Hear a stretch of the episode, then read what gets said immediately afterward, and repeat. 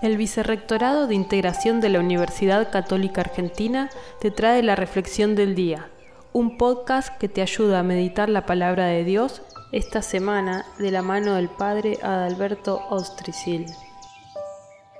Hoy martes leemos dos breves parábolas, parábolas muy conocidas, llamadas parábolas del crecimiento, del grano de mostaza y de la levadura en la masa.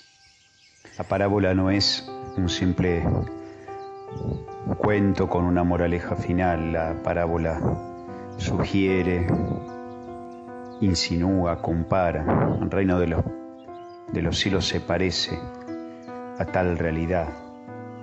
Realidad, en este caso, del grano de mostaza y de la levadura en la masa que prácticamente desde su pequeñez y estando escondidas luego crecen y son capaces de ponerse al servicio de los demás. Parábolas de crecimiento para el servicio, como el de Jesús.